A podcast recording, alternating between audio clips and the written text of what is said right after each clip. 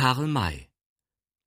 Fürst und Leiermann und andere Geschichten vom alten Dessauer.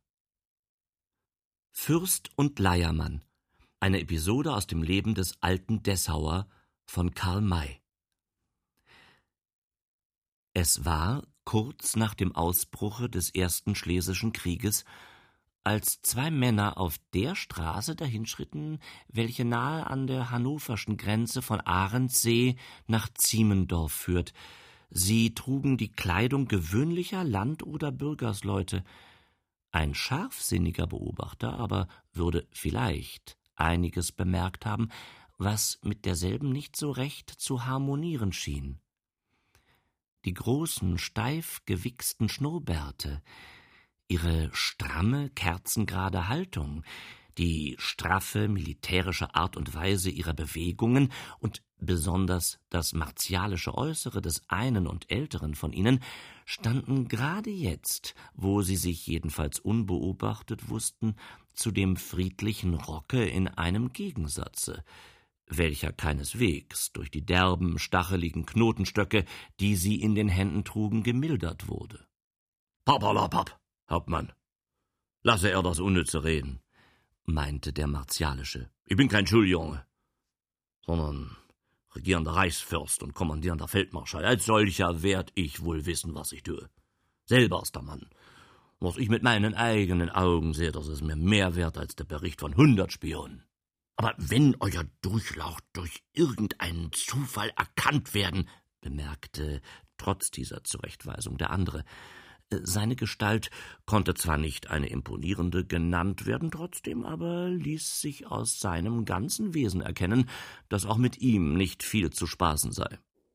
So mag man nur erst sehen, ob man mich bekommt. Ich hätte heute gerade Lust, mir einmal eine kleine Motion zu machen.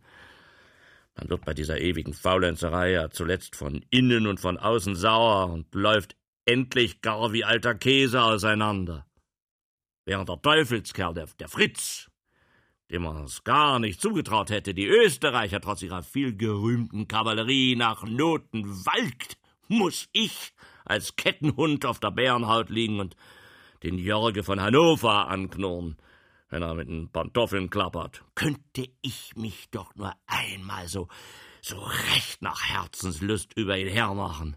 Denn weiß er, Hauptmann, ich habe einen ganz verteufelten Pik auf ihn und noch von dazu mal her, wo wir anno 29 ihm einige dumme Rekruten wegschnappten und er darüber ein Spektakel verübte, das ganze heilige römische Reich in Aufruhr brachte. Vielleicht geht es auch hier noch los, Durchlaucht. Das jebe J, Wohl mag das sündhaft klingen, aber bei dieser Langeweile fahre ich entweder aus der Haut oder schrumpfe vor Ärger zusammen wie eine gebackene Zwetschge. Ein fröhliches Dreinschlagen hat auch sein Gutes. Man weiß dann wenigstens, woran man ist. Aber, pst, was ist denn das? Er blieb stehen, fasste seinen Begleiter am Arme und deutete nach seitwärts, wo eine schmale Öffnung des Gebüsches dem Auge gestattete, eine kleine Lichtung zu überblicken, welche rings von dichten Sträuchern eingefasst war. Mitten auf dem freien Platze, dem Auge so recht deutlich sichtbar, kniete mit gefalteten Händen eine weibliche Gestalt. Das um den Kopf geschlungene Tuch war zurückgefallen und ließ die aufgelöste Fülle des dunklen Haares erkennen, welches in dichten Ringeln über die Schulter herabquoll.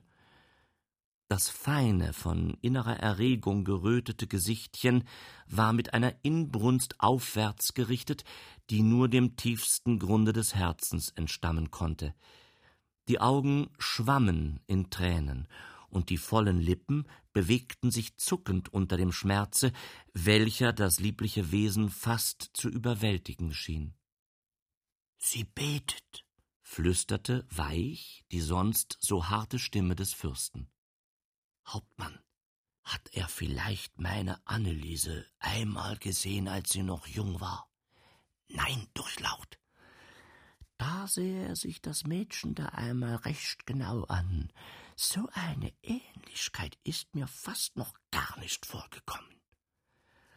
Er fuhr sich nachdenklich und sichtbar ergriffen mit der Hand über das alte, wetterharte Gesicht. Was ihr nur fehlen mag.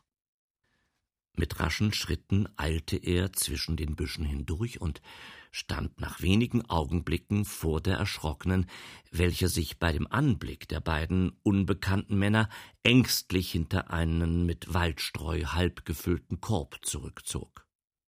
Brauchst dich nicht zu fürchten, Kleine. Ihr könnt mir nicht helfen. Wer seid ihr?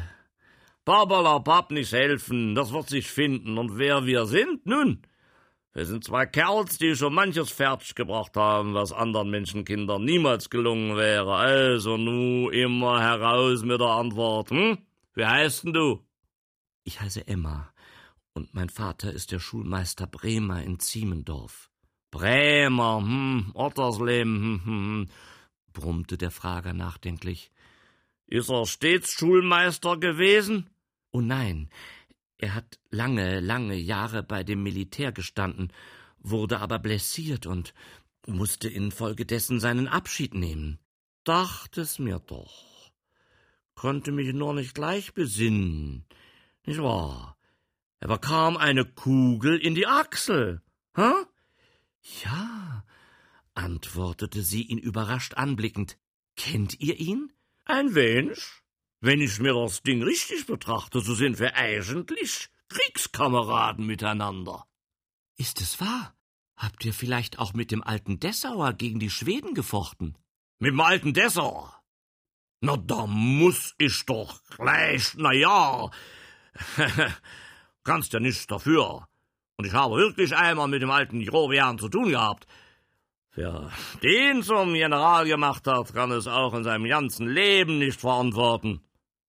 Oh, antwortete sie, und es schien auf einmal alle Furcht von ihr gewichen zu sein. Das solltet ihr in Gegenwart meines Vaters sagen. Der würde euch eine Antwort geben, die sich gewaschen hätte. So, mhm. würde mich auch ganz gewaltig von ihm entsetzen. Muss den Mann nur einmal aufsuchen, wenn wir jetzt nach Ziemendorf kommen. Ist er zu Hause? Äh, nein, entgegnete sie, indem ihre Züge in den früheren traurigen Ausdruck zurückfielen. Er ist gefangen. Gefangen? Alle Wetter, was hat er denn verbrochen, dass er eingesponnen werden musste, hm? Nichts hat er verbrochen, gar nichts. Er wollte nur den Paul zurückbringen, und da hat man auch ihn festgehalten. Den Paul? Wer ist denn der? Das ist das ist. Ah, weiß schon. Das ist dein Schatz. Ah, brauchst dich nicht zu schämen. Habe auch einen Schatz gehabt, und was für ein Donnerwetter. Sollte ihn nicht bekommen, aber da bin ich mit Händen und Füßen reingesprungen und habe nicht eher locker gelassen, als bis ich ihn hatte. Also, der Paul, ist auch gefangen? Ja, der Paul ist der einzige Sohn einer armen Witfrau und Oberknecht beim Wiesenbauer, welcher ein Gut hat, größer als manche herrschaftliche Domäne. Und weil er gar so brav und immer meines Vaters bester Schüler gewesen ist, so haben die Eltern es gern gesehen, dass er viel auf mich hält und mich, mich am Ende gar, gar noch heiraten will.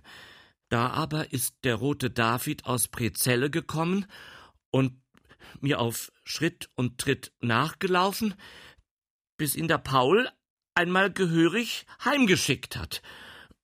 Aus Wut darüber hat er ihm gestern in der Nacht die hannoverschen Seelenverkäufer über den Hals geschickt und die, ja, die. Sie konnte nicht weiter. Die Tränen erstickten ihre Stimme. Mord und Teufel, die Lumpenröcke von da drüben hätten es gewagt, über die Grenze rüberzukommen und den Untertan eines fremden Souverän zu pressen. Das sollen ihn doch gleich 99.000 Hagelwetter aus dem Hals fahren. Und dein Vater ist ihnen nachgegangen, um den armen Tropf aus der Tinte wieder rauszuangeln, ja? Ja. Er hat bloß gute Worte geben wollen, aber sie sind auch über ihn hergefallen und haben ihn hinter Schloss und Riegel gesteckt. Oh, ihr miserablen Kanalchen! Einen alten, wohl verabschiedeten Soldaten und ehrlichen Schulmeister wie einen Spitzbuben um die Freiheit zu betrügen. Das Regiment steht in Dannenberg und die Abteilung aber, welche hier in Ziemendorf gewesen ist, befindet sich noch in Prezelle, wo heute Kirchweih gehalten wird. Ah, da wollen sie fressen, saufen, tanzen und Dicke tun, hm? Während die beiden armen Teufel bei Wasser und Brot verschimmeln können. Gut? Sie sollen eine Kirmes haben. Oh, einer noch, der es ihnen noch zehn Jahre lang hinter den Ohren jucken wird. Wie heißt denn der Paul mit seinem Familiennamen, hm? Schubert. Schön? Jetzt will ich nur noch eins sagen, meine Tochter. Bleibe immer so fromm und gut, wie du jetzt bist. Dann wird dich der liebe Herrgott in keiner Not verlassen. Du sollst deinen Paul wiederhaben und deinen Vater obendrein. Adieu! Sich scharf auf dem Absatze herumdrehend, entfernte er sich. Nach wenigen Schritten aber blieb er wieder stehen und wandte sich noch einmal zurück. Aber sag noch, wie stark die Hannoverschen ungefähr gewesen sind so an die fünfzehn oder zwanzig Mann. Da werden sie den Himmel nicht einreißen. So ein paar Lüneburger Heidschnucken packt man bei der Parebel und hält sie drei Wochen lang zum Fenster hinaus, bis sie verhungert sind. Atschee! Jetzt kehrte er nicht wieder zurück, sondern schritt auf die Straße hinaus, wo er stehen blieb. Höre er, Hauptmann, ich will mal was sagen. Die beiden Männer müssen wir wieder haben und dem Jörger seine zwanzig Kriegspudel dazu. Da muss er unverzüglich nach Lepin, wo wir unsere dreißig Eisenfresser gelassen haben. Mit denen kommt er so schnell wie möglich nach Siemendorf, wo er mich vielleicht im Kruge findet. Bin ich aber dort nicht mehr anzutreffen, so marschiert er im Schnellstritt nach Brezelle und dort wird sich dann das übrige ganz von selbst erheben. Durchlaucht, ich halte es für meine Pflicht, auf die Gefahren aufmerksam zu machen, welche Babalapap bekümmere er sich um meine Befehle und nicht um meine Sicherheit. Was ist's denn, wenn Sie mich erwischen, hm? Er wird ja kommen und seinen Feldobersten nicht im Stiche lassen. Es äh, können aber ganz unvorhergesehene Umstände eintreten, und die Disposition, euer Durchlaucht, ist so allgemein, dass Mordelement, Hauptmann! Er wird mich doch nicht etwa disponieren lernen. Und vor seinen unvorhergesehenen Umständen fürchte ich mich ein Kuckuck. Wenn sie kommen, so lasse ich auch etwas Unvorhergesehenes eintreten und er wird sich zeichnen, wer zu befehlen hat, ich oder die Umstände. Lauf er nur, was er laufen kann, so wird die Sache prächtig klappen.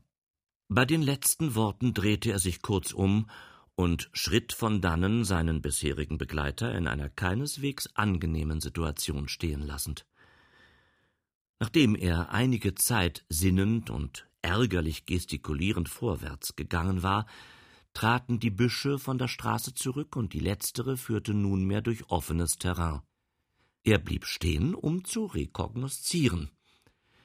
In einer Entfernung von wenig mehr als dreißig Minuten lag Ziemendorf vor ihm. Kein Mensch war ringsumher zu bemerken, außer einem einsamen Fußgänger, welcher seitwärts auf einem Feldwege dahergeschritten kam und allem Anscheine nach die Straße zu erreichen suchte.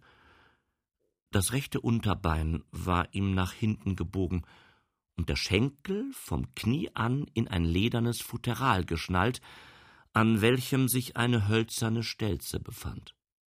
Auf dem Rücken trug er einen in eine alte Wachsleinwand gehüllten Kasten.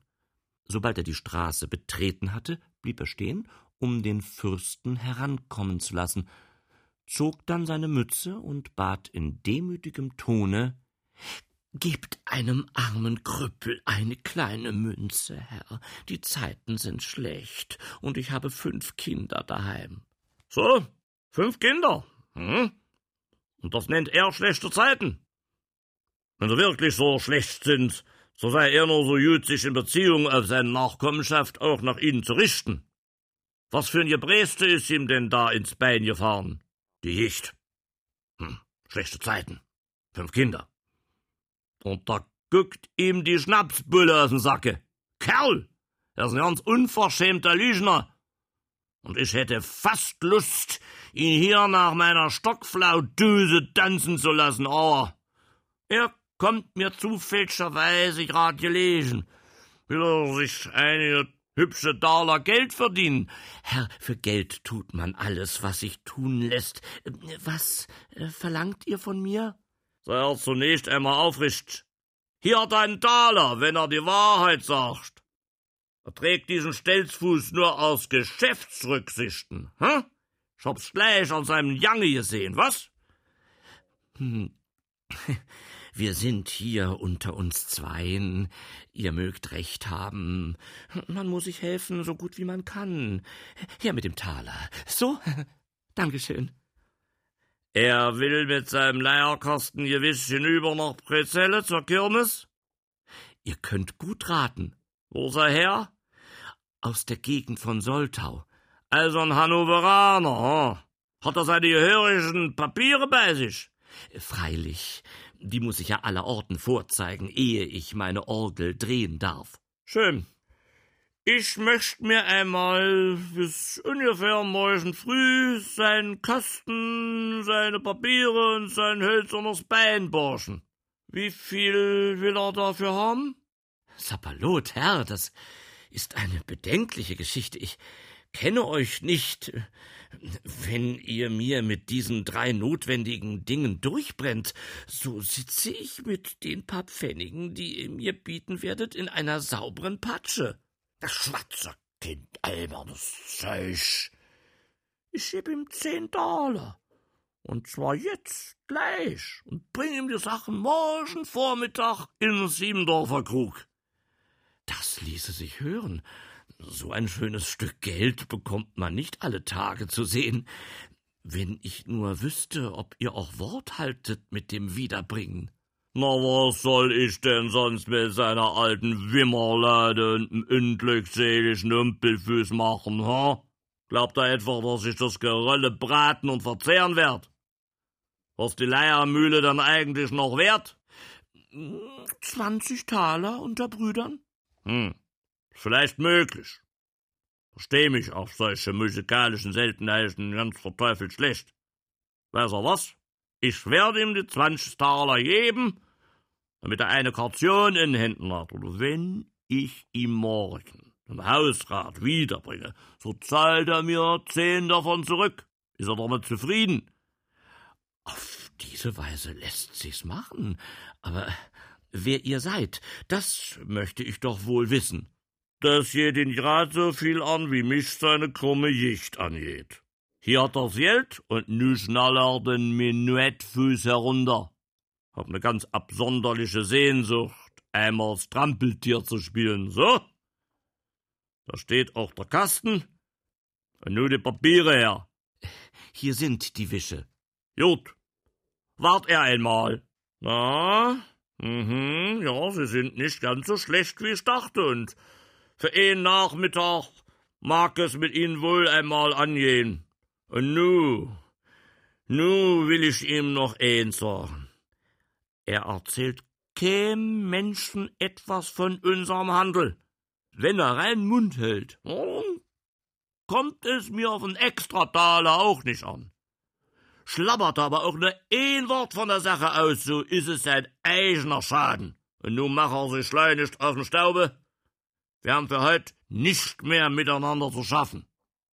Mit einiger Mühe gelang es Leopold, den Stelzfuß an das Bein zu befestigen, dann hing er die Drehorgel um, griff zum Knotenstocke und hinkte langsam und stolpernd von dannen.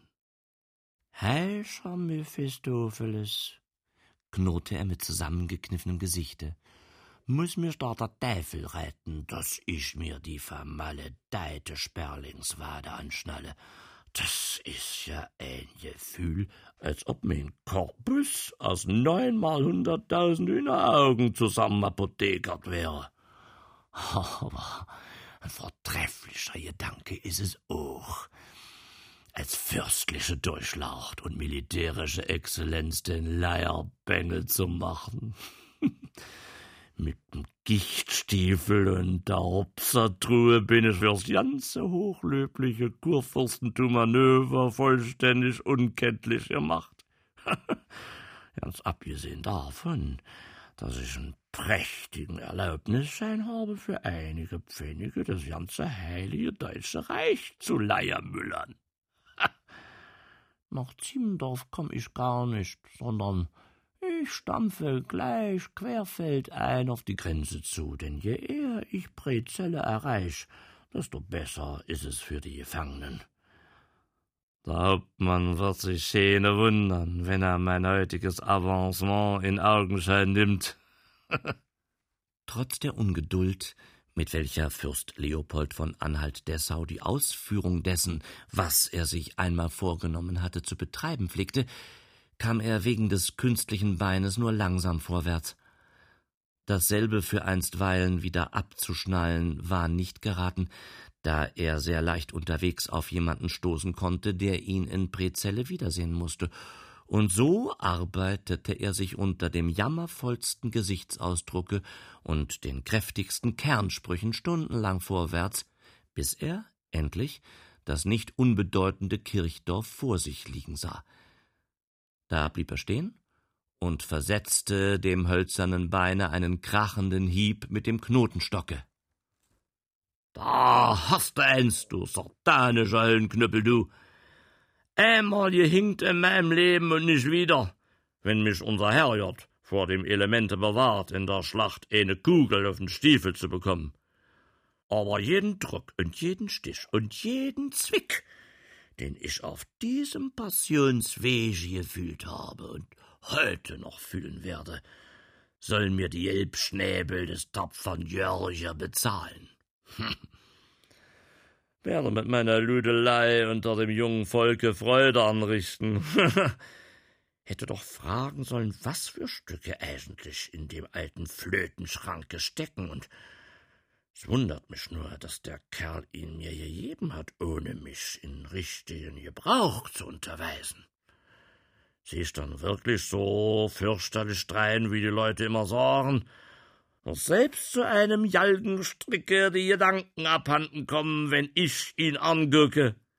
Ja, glücklicherweise verstehe ich ein wenig, mit dem Ding umzugehen, denn ich hab früher schon mal den Orgelmann gemacht, was mich vorhin eigentlich erst auf die glückliche Idee brachte, die Polkaschachtel umzuhängen. Bald hatte er die ersten Häuser des Dorfes erreicht, wo ihm eine Schar jubelnder Kinder entgegengesprungen kam.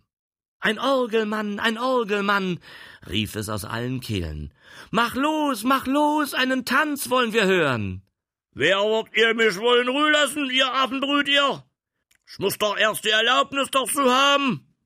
Wo wohnt der Schulze? Da oben wohnt er. Wir gehen mit.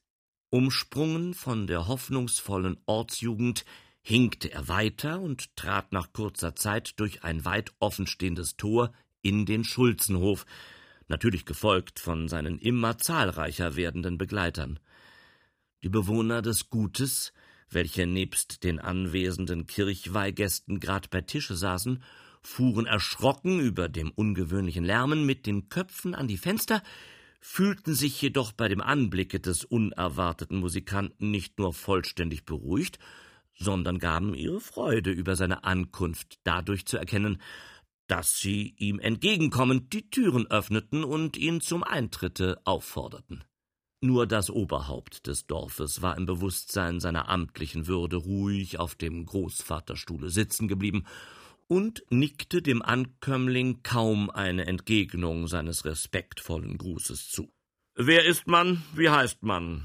Wo kommt man her und was will man? klang es aus dem fett glänzenden Gesichte hervor. Man ist das und das, man heißt so und so, man kommt da und daher und man will dieses oder jenes lautete die ausführliche Antwort.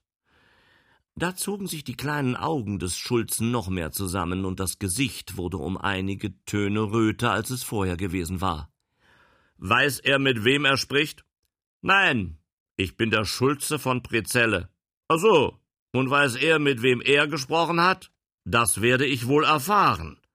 Jawohl, er hat mit niemandem gesprochen, denn Mann ist niemand. Will er so gut sein, sich einmal diese Papiere anzusehen. Er gab die geliehenen Legitimationen und Erlaubnisscheine hin, der Schulze nahm sie in Empfang und beguckte einen nach dem anderen mit einer Miene, die möglichst gelehrt sein sollte, dem Fürsten aber sofort erkennen ließ, dass der gute Mann mit dem Alphabete auf einem nicht sehr vertrauten Fuße stehe. Also wie heißt er? Steht drin. Wo ist er her? Steht auch drin. Er sehe nur richtig nach.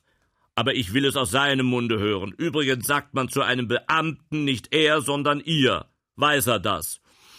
Da stehen wir auf gleichem Fuße, denn ich bin auch Beamter. Wieso?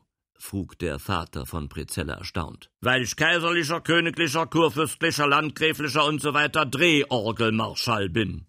Ich hab dem deutschen Kaiser, den Könchen von Schweden, dem Kurfürsten von Hannover und hundert anderen Potentaten vorgespielt und all die Herren haben einen gewaltigen Respekt vor mir gehabt.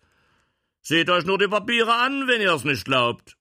Der dicke Schulze unterwarf die Dokumente einer neuen Prüfung. Ähm, ja, richtig, da steht es. Schweden, Hannover, deutscher Kaiser, hundert Potentaten, ja. Ihr seid ein ganzer Kerl. Meinen?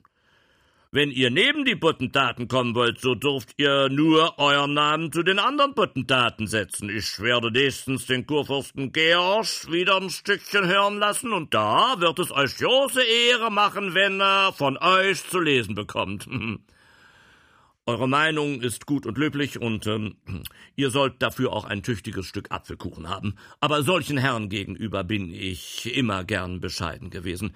Hereinschreiben äh, werde ich mich also nicht, aber wenn ihr zu ihm kommt, so könnt ihr es ihm durch die Blume zu verstehen geben, dass hier auch Leute wohnen, die zu regieren wissen und Musik im Kopfe haben. Gut, ich weiß nur heute noch nicht genau, von welcher Art die Blume sein wird, durch welche ich mit ihm reden werde, aber verstehen wird er mich. Das kann ich euch versprechen. Und nun gebt ihr mir wohl die Erlaubnis, hier am Orte meine Orgel hören zu lassen, hm? Natürlich. Ihr könnt vor allen Häusern und in allen Stuben spielen, und es ist recht gut, dass ihr gekommen seid, denn der Schulmeister, welcher immer zum Tanze fiedelt, liegt krank im Bette, und unser junges Volk hat sich schon blau geärgert, dass es zur Kirchweih auf das gewohnte Vergnügen verzichten soll. Zuerst aber lasst ihr natürlich eure Stücke hier in meiner Stube los. Das will ich euch gern zu gefallen tun. Aber da ist ja hier in der Gegend der Teufel einmal so recht tüchtig in die Schulmeisterei gefahren. Hm? Ich bin von Ziemendorf dahergekommen, habe aber denen über der Grenze da drüben nichts vorspielen wollen, denn wie ihr in den Papieren gelesen habt, ist mein Kasten ein echter Hannoveraner, und da habe ich gehört, dass ihnen der Schulmeister Reinwisch davongelaufen ist davongelaufen. Ja, da hört man euch schlecht berichtet. Er ist herübergekommen, um einen Kerl loszubringen, den unsere Buntröcke das Mitgehen geheißen haben. Ist ihm aber schlecht bekommen, denn nun stecken beide bei dem David Petermann im Gewölbe. Der eine wird morgen früh nach Dannenberg transportiert, und der andere, ja, wir wissen noch gar nicht, was wir mit dem anfangen. Er hat einen Rekruten befreien wollen und gehört also vor ein Kriegsgericht, wie der Korporal sagte, und dann hat er auf uns und auf den Kurfürsten geschimpft, und da gehört er vor unser Amt und vor die Landdrostei. Wir werden die Sache heut noch überlegen. Ich möchte ihn zuerst vor das Amt und dann nachher in das Kriegsgericht schaffen lassen, denn eine kurfürstliche Beleidigung geht vor. Ich wollte diese Geschichte ganz geheim behalten, aber ihr sollt sie erfahren, weil ihr es euch vorgenommen habt, meine Gesinnung dem Kurfürsten durch die Blume zu verstehen zu geben. Daran tut ihr sehr recht, und der, Jörg, äh, der Kurfürst wird's euch großen Dank wissen, dass ihr so aufrecht mit mir gewesen seid. Oh, jetzt will ich einmal losmachen. Er platzierte die Orgel auf einem Stuhl schlug die Decke zurück, stellte die Walze und begann zu drehen. Gleich bei den ersten Tönen fuhr der Schulze erschrocken von dem Stuhle empor. Halt! Halt! Das Ding dürft ihr hier nicht hören lassen. Das ist ja der Dessauer Marsch! Der Fürst war selbst etwas erschrocken, als er seine Lieblingsmelodie, die einzige, welche er zu singen verstand, erklingen hörte. So leben wir, so leben wir, so leben wir alle Tage. Schnell gab er der Walze eine andere Stellung. Die munteren Tonweisen wurden mit lebhaftem Beifall aufgenommen, und als das letzte Stück verklang, war der unangenehme Eindruck, welchen das erste hervorgebracht hatte, vollständig vergessen. So, weiter steckt keins mehr drin. Nur will ich weitermachen, dass ich fortkomme. Die anderen wollen auch was haben. Der Schulze gab ihm seine Papiere zurück, und reichlich beschenkt verließ er den Hof.